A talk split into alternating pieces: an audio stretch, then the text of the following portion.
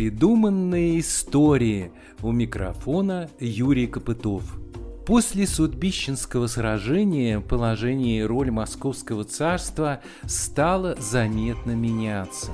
Сначала на его окраинах для защиты от набегов появилась засечная полоса, затем началось присоединение и освоение новых земель, а дикое поле стало постепенно превращаться в житницу страны. Здесь, на просторах русского поля, стали выращивать хлеб, и пошел этот хлеб в другие места. Чуть позже, неподалеку от Судбищ, в селе Махову, появилось одно родовое поместье. Со временем оно превратилось в образцовое – стала настоящим примером ведения хозяйства для всей России на многие десятилетия вперед. У истоков формирования аграрной державы, часть первая, самое замечательное хозяйство в России. Thank you.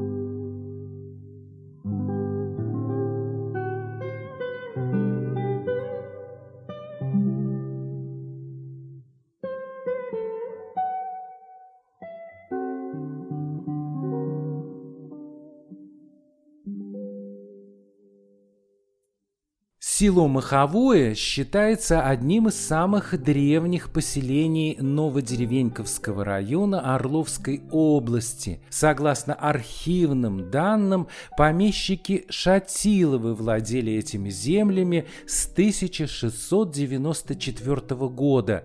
Сам же род Шатиловых, по сохранившимся документам, своими корнями уходит к концу XVI века, хотя родословную ведет он от древнего литовского рода Шатила. Еще в 1070 году Яков Шатила был воеводою в Кракове, а уже впоследствии один из потомков его брата вместе со своими сыновьями перешел на службу в московское государство. С того времени Шатиловым за особые заслуги были жалованы от государей российских в 1616 и других годах родовые поместья в Крыму и Тульской губернии.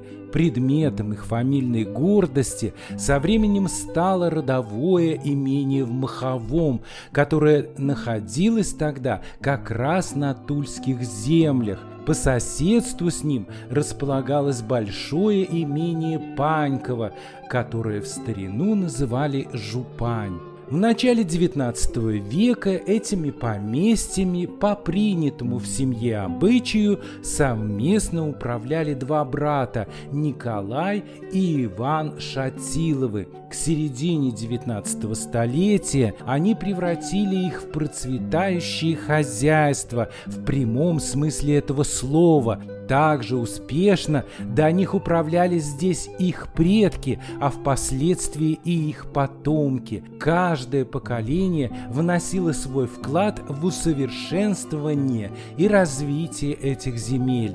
Особую известность на всю Россию усадьба в Маховом приобрела в период, когда ею владел Иосиф Шатилов. Славилась она не только своим живописным расположением, а прежде всего прекрасной организацией труда здесь и умелым ведением хозяйства. Увы, как и многое у нас, этот уникальный образец российской дореволюционной цивилизации был затем почти полностью разрушен. Остались, как ни странно, лишь хорошо приметные, даже из космоса, следы их деятельности на этой земле в виде рукотворных лесов и полей. А еще сохранилась здесь какая-то особая энергия творческой и научной мысли, которая еще еще на десятилетия вперед придавала инерцию движения отечественной сельскохозяйственной науки. Замечу, что многие идеи и практический опыт самого Иосифа Шатилова все еще не утратили своего значения даже в наши дни. Я не раз слышал о Шатиловской сельскохозяйственной опытной станции и о том, что на ней ежегодно в разгар лета проходит День поля. Это когда на бывших шатиловских полях собираются нынешние представители аграрных хозяйств Орловщины и других регионов – они смотрят и изучают посевы на опытных плантациях, знакомятся с новой сельскохозяйственной техникой. Мне никак не удавалось добраться до этой Шатиловской станции. И вот летом Орловская региональная общественная организация, которая называется Академия культуры, предложила всем желающим съездить в Маховое, там запланировали презентацию для широкой публики нового каталога путеводителя под названием «Шатиловская усадьба. Родовое гнездо». Этот путеводитель был подготовлен и выпущен на средства президентского гранта. Приехав в Маховое, я узнал, что от бывшей усадьбы Иосифа Шатилова сохранился гостевой дом, в котором теперь находится музей, библиотека и дом культуры, а неподалеку расположено еще почти 20 хозяйственных построек и полуразрушенная церковь. Все это, кроме музея, сейчас находится в плачевном состоянии и принадлежит разным собственникам. Сохранилось, как я уже сказал, лишь главное детище Шатиловых и их помощника, управляющего имением Франца Майера, уникальный лес, посаженный их руками, и поля, на которых по-прежнему проводятся научные опыты над различными сельскохозяйственными посевами. Лес и поля, к сожалению, мне не удалось посмотреть, но зато я познакомился с теми, кто пытается сохранить память о деятельности и научном наследии Иосифа Шатилова, старается изо всех сил привлечь интерес общественности к этим знаменитым в прошлом местам. Среди них активисты сообщества «Шатиловский лес», представители местной власти, жители села Маховое и потомки рода Шатиловых. Кое-что они рассказали мне о бывшем хозяине усадьбы, о его научных опытах и о Шатиловском рукотворном лесе во время этой поездки в Маховое.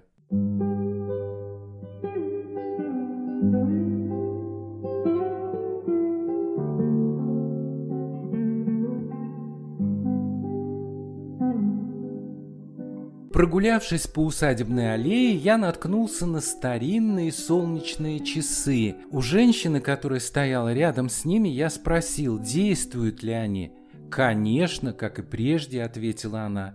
И я продолжил с ней разговор, в ходе которого выяснилось, что моя собеседница – бывшая руководительница отдела культуры Новодеревеньковского района, Оказалось, что она немало сделала для того, чтобы здесь появился музей, а территория усадьбы выглядела более ухоженной. Дело в том, что хозяева этой усадьбы, которая была им дарована в 17 веке, они неоценимый вклад внесли в становление российского государства как великой аграрной державы. Шатилов же на протяжении своей жизни он старался доказать, что без поддержки государства сельское хозяйство в нашей полосе, оно не может развиваться без науки. Только благодаря науке. Он же сам огромную работу проводил научную. Как вас звать-то? Людмила Ивановна Лысанова. А кем вы здесь я пенсионерка. Ну да, это кем-то работала. Я работала начальником отдела культуры. Ох, ничего себе, это как бы ваше детище. Да, да. Какая-то перспектива-то вообще есть? Это единственное место на территории, наверное, и Центрального федерального округа, в котором сохранено более 20 построек 19 века, которые находятся в хорошем состоянии. Если говорить о реставрации, то это большие деньги. Мы разучились также жить вот практически романтично, как это делал Шатилов и его последователи. Мы даже это не в состоянии сохранить. Вот это был, вот видите это здание, в котором сейчас магазин находится. Мы окошко Конечно, его видим пластиковое. Он арендует это здание. По какому праву он увеличил окна и поставил пластик в объект культурного наследия? Ну, печальное зрелище. Да. Конечно, это уже фактически варварство. Да, да? абсолютно.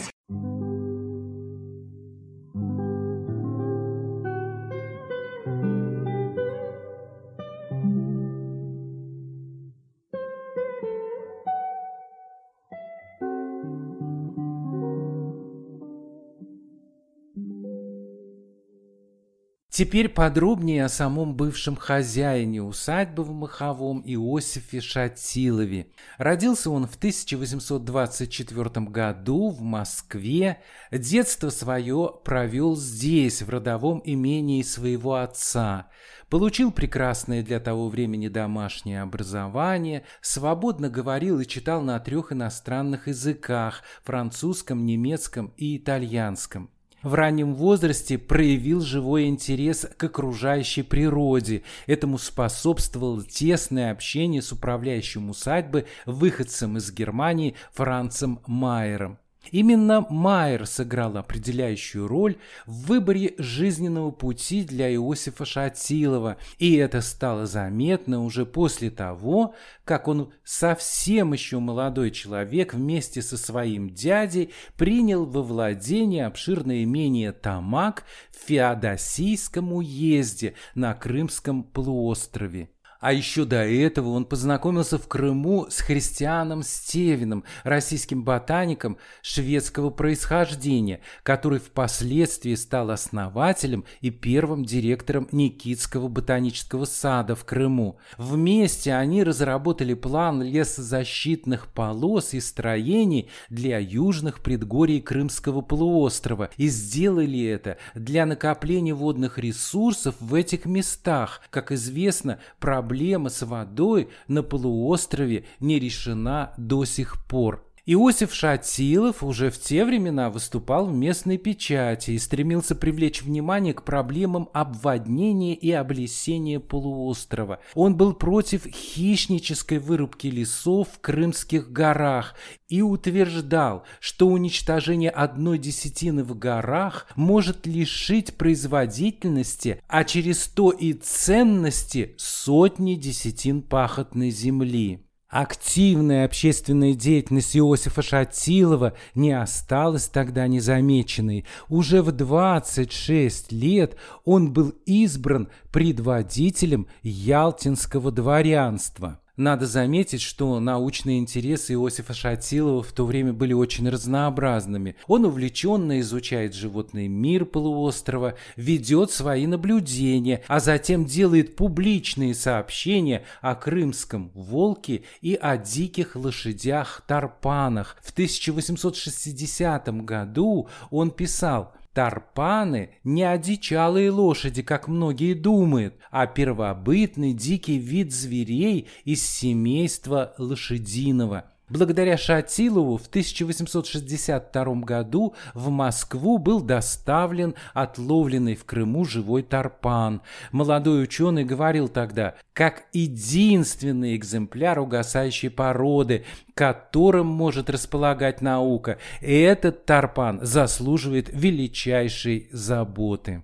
Особенно интересовало Шатилова разнообразие птиц, обитавших в Крыму. За 17 лет он составил богатейшую коллекцию пернатых, гнездившихся тогда на полуострове. И в 1869 году эту коллекцию, состоявшую из 400 экземпляров, передал зоологическому музею Московского университета. В то время это была единственная орнитологическая коллекция Крыма. Она, кстати, не потеряла своего научного значения и сегодня. За содействие устройству зоологического музея в 1870 году Иосиф Шатилов был избран почетным членом Московского университета. После смерти родного дяди Иосиф Шатилов становится единственным хозяином шатиловских имений и переезжает жить в село Маховое.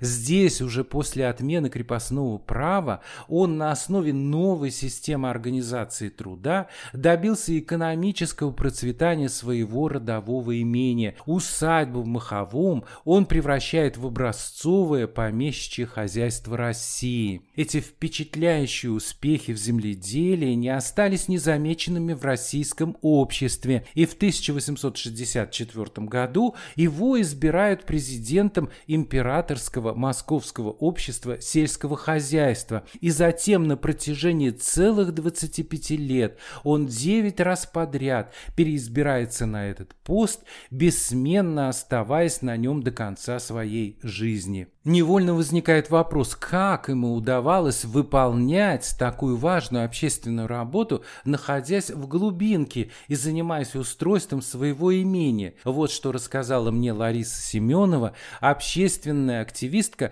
которая занимается популяризацией истории Шатиловской усадьбы. Безусловно, это место знаменито тем, что это не место музыкантов знаменитых, это не место знаменитых художников, артистов. Это место одно из уникальнейших, где были рождены люди, которые начали сельскохозяйственную науку России. Как ни удивительно, заложено воспитанием было у Шатиловых э, Майером, это немцем, поэтому это все было основательно. Я это, это, все, это все было качественно, и всегда подход очень сильно отличался. Видимо, поэтому через годы, когда уже хозяйство стало знаменитым на всю Россию, это было уникальным хозяйством именно по качеству, именно по высоким каким-то показателям сельскохозяйственным и именно по содержанию. То есть если читать Майера, а он оставил после себя наследие, это их управляющий трехтомник научных работ, то удивляешься, как может у человека не русского быть такой сильный интерес к домоустройству, к ведению семьи, то есть настолько это было для него связано. И, видимо, вот это вот немецкое подход к жизни, он, наверное, и предположил рост и расцвет вот этого хозяйства в будущем. Поэтому Шатиловы очень много переняли и воспринимали его как учителя, как родного, как отца, может быть, как старшего в семье, потому что старших своих они очень быстро лишились э, отца и деда. Поэтому Майер это был вот ну, та фигура, которая начало подала именно вот научной стороне развития этой усадьбы. Вот посмотрите, амбары. Те амбары, которые 19 века, они ни в какое э, сравнение не идут с 20 веком. Это стены, они обрабатывались, они, видимо, отстроились специального камня, который не требовал там какой-то определенной да, обработки, но его толщина, его основательность она давала возможность вот им простоять сейчас, и сейчас ничего с этими постройками, с этими амбарами не случилось, в отличие от э, советского периода. Иосиф Шатилов, он, по-моему, 25 лет да. возглавлял да. научное общество да. сельскохозяйственной России. Московское императорское общество сельскохозяйственных наук. Как-то он вообще мог совмещать? Может сейчас вот какой-нибудь фермер у нас там? Ну, во-первых, это был не уровень фермера точно. Это был уровень высокого чиновника. По своим связям и по своим родственным отношениям это был человек близкий ко двору, потому что у них непосредственная связь э, с Константином Романовым. У них есть перекличка в крестных детях. Тут нельзя сказать, что это вот нынешний уровень фермера. Нет, это был очень родовитый человек, это был со статусом человек, это был высокий чиновник. Это не глушь. Дворов-то было до двух тысяч. То, что было здесь специалистов много, и все были свои, вот это архитектурное здание, э, оно полностью повторяет, если вы проедете в Галунь, в Галуне есть э, центральный дом, он развернут фасадом, а тот дом – это архитектор Воронцов. Брались я так думаю, конкретно архитектурные планы, и мастера возводили, причем вот это здание, оно до сих пор по стенам не дает трещин, только исключительно потому, что есть четырехметровые подвалы. Но он же здесь еще и сады разводил. Ну, видимо, да. А так, в основном, это были зерновые. засев зерновых, потому что зерновые на биржах раскупались еще до сбора урожая на питерской бирже. Овес раскупался, шатиловский так называемый овес, это аналог бензину 98, наверное, сейчас, да? Да. Вот.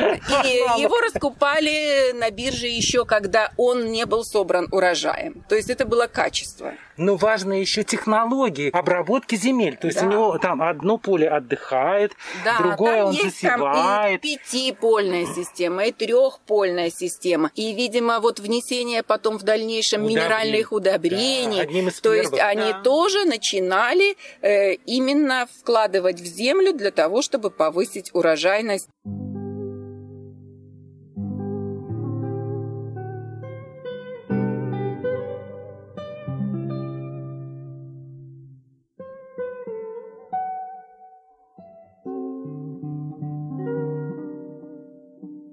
Став хозяином поместья в Маховом, Иосиф Шатилов стал применять в нем совершенно новые для того времени способы ведения хозяйства. В этой работе он опирался на агрономическое наследие, оставленное Францем Майером, бывшим управляющим этого имения. Для вспахивания земли Шатилов использовал гагенгеймовский плуг, который позволял достигать более глубокой вспашки почвы. Он также продолжил дело Майера, используя навоз для удобрения полей. Вся практическая деятельность Шатилова строилась на основе научного подхода к сельскохозяйственному производству. Он не представлял себе прогресса в этом деле, как он говорил, без фундаментального изучения химии, механики, зоотехники, дабы при помощи науки возвратить Земле утраченную силу производительности.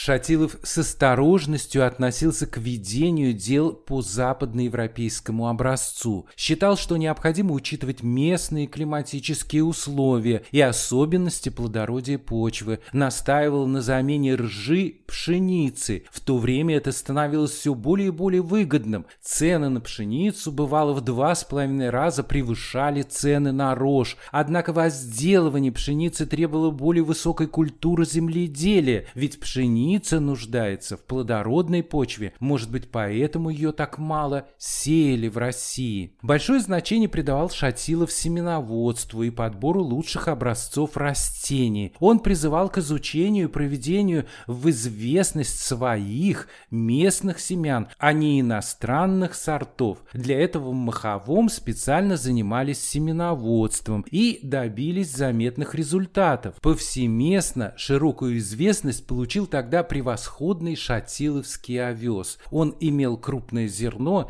и характеризовался отменными кормовыми свойствами. Шатиловская пшеница, которую более 40 лет возделывали в Маховом, тоже очень высоко ценилась тогда в России. Образцы ее в 1866 году были даже удостоены бронзовой медали на Парижской выставке. Вообще добротность и надежность отличали все, что окружало Шатилова на его землях. Лариса Семенова показала мне двор за гостевым домом Шатиловых. Затем мы спустились на цокольный этаж старинного здания, где, вероятно, в прежние времена были винные погреба. Именно тут видна кладка, благодаря которой это строение простояло несколько веков. Ну вот мы находимся во дворе Здание приспособлено для каких-то хозяйственных нужд. Что здесь было? К сожалению, мы достоверно не знаем. Говорят э, по документам какие-то механические цеха. То есть получается, что в то время уже использовали какие-то механизмы, в виде, наверное, каких-то первых тракторов, возможно. Машины, машины, машины да, какие-то. Для обработки земли. Вот, э, есть предположение, что это были механические цеха, но по своей красоте они, конечно, превосходят само по себе назначение механических цехов. Но полностью это вот кусок немецкого дома, кусок да. стены. То есть майеровская одухотворенность, пусть они даже через какое-то время, потому что это уже все строилось после смерти Майера, но закладывались эти постройки с его, видимо, каких-то желаний и проектов.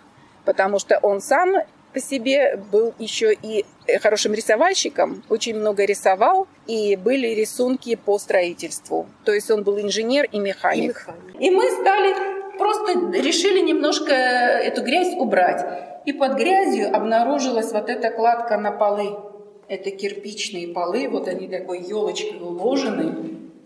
Слушай, так аккуратно все сделано. Все, так вот я говорю, вот это вот немецкое качество есть. Совершенно не, не испорченные стены. То есть нет грибка. Это вот темнота, но это гриб, грибка нет. Ага. Они абсолютно чистые. Вот точно так же елочки уложенные э, тротуарные дорожки были вверху в парковой зоне.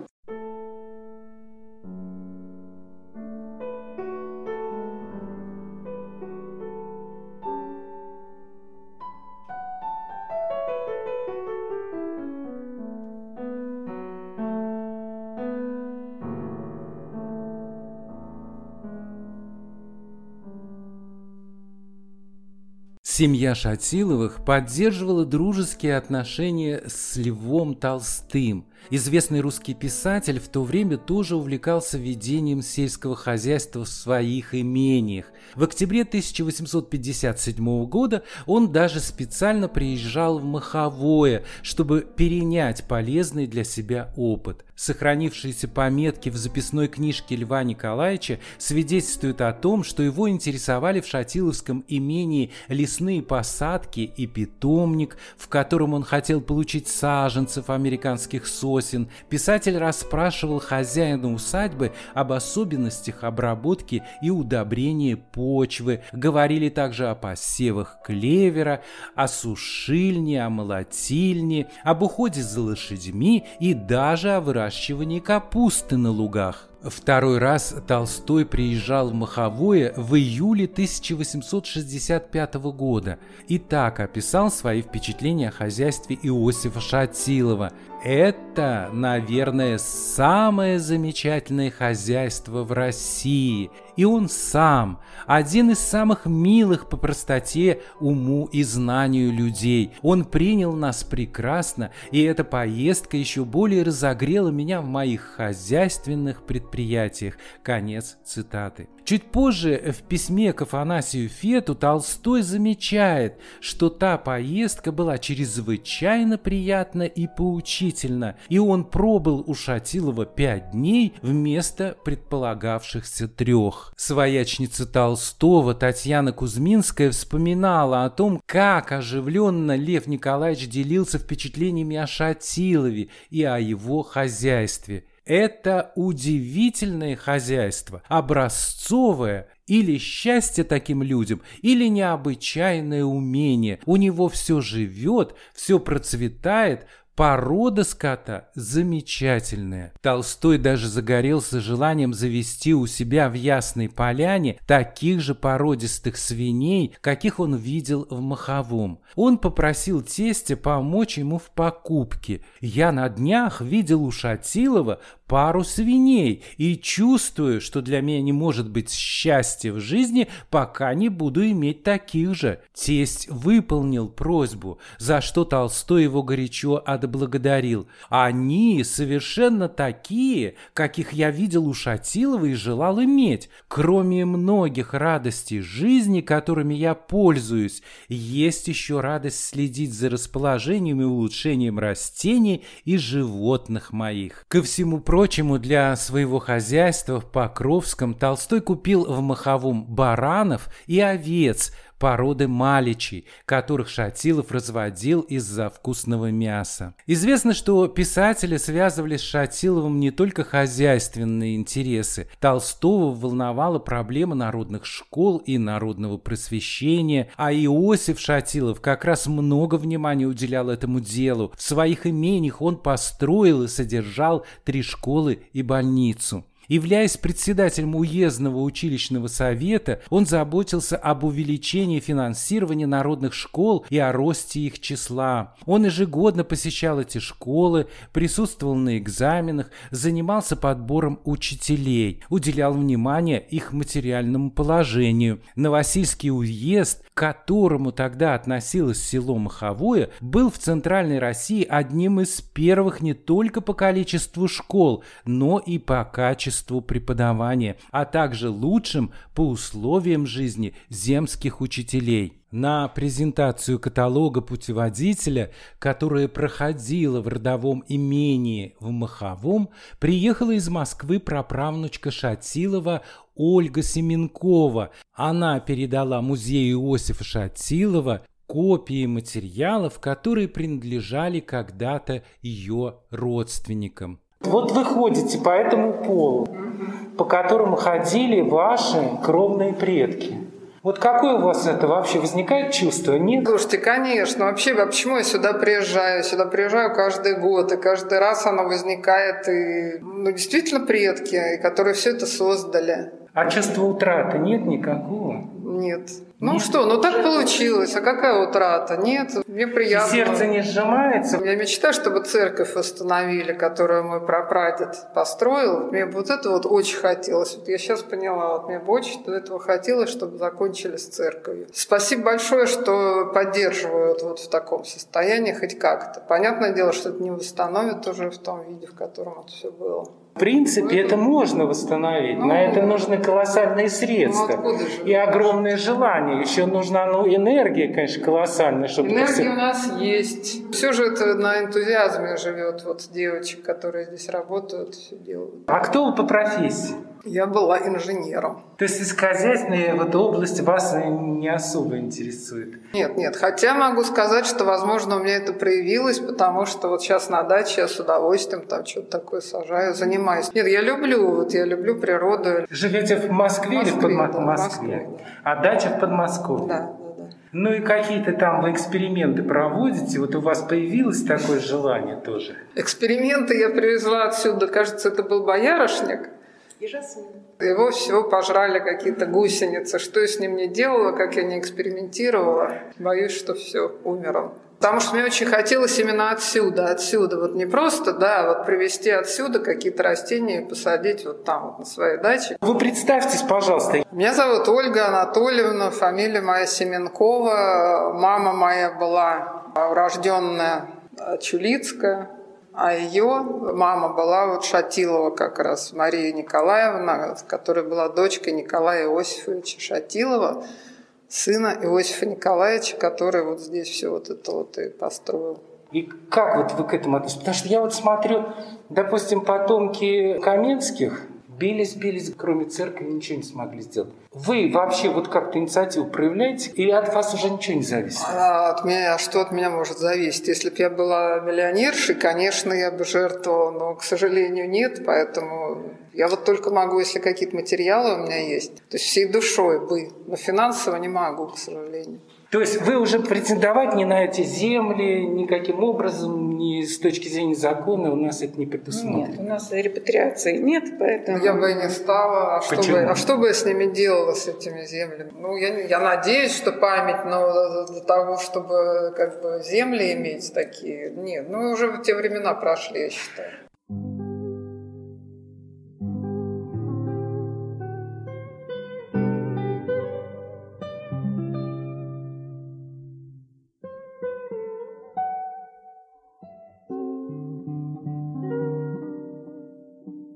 Иосиф Шатилов на протяжении многих лет вел наблюдение за толщиной снегового покрова на открытых и защищенных лесными посадками полях. Он вел строгий учет урожая с этих полей и сделал вывод, что защищенные лесополосой поля пшеницы за 10 лет дают прибавку в 48 пудов с одной десятины земли, а ржи в 24 пуда. Доказав на практике повышение урожайности на полях, защищенных лесными посадками, Шатилов призывал и других землевладельцев последовать его примеру. В результате практической деятельности у Иосифа Шатилова сложилась целая программа развития сельского хозяйства в России, и свои идеи он настойчиво продвигал в жизнь. Например, он считал, что земство должно быть в тесной связи с сельскохозяйственными обществами, и это необходимо в интересах развития сельскохозяйственной промышленности в стране.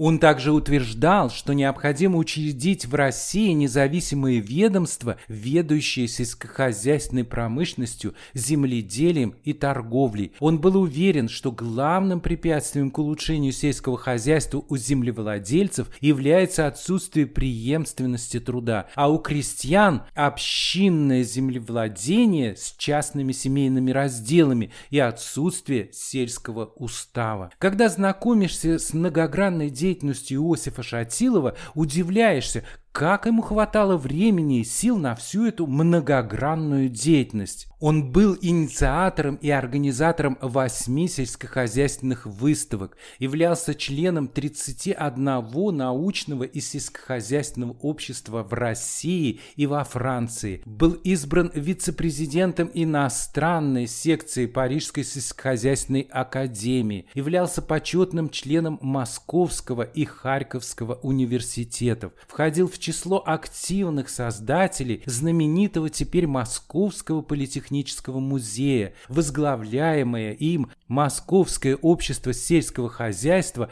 передала этому музею значительную часть своей коллекции, ежегодно оказывала финансовую поддержку для пополнения музея новыми экспонатами. Иосиф Шатилов много сделал для повсеместного распространения в стране сельскохозяйственной науки, а также для создания профессионального образования в этой сфере. В 1865 году под Москвой в Петровском-Разумовском была открыта Петровская земледельческая и лесная академия. Ныне это Российский аграрный университет имени Климента Тимирязева. Шатилов предложил принимать слушателей в эту академию без вступительных экзаменов и предварительной сельскохозяйственной стажировки. Этим правом воспользовались впоследствии многие выпускники Московского университета. Некоторые из них затем связали свою судьбу с Шатиловской сельскохозяйственной опытной станцией.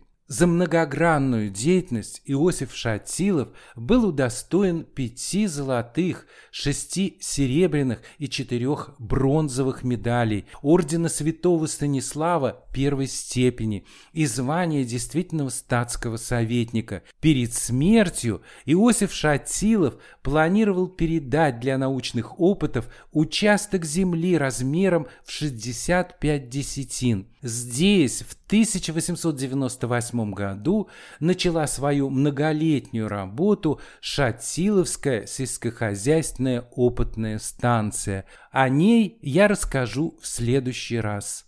А это была программа «У истоков формирования аграрной державы», часть первая «Самое замечательное хозяйство в России» из цикла подкастов «Непридуманные истории». С вами был Юрий Копытов.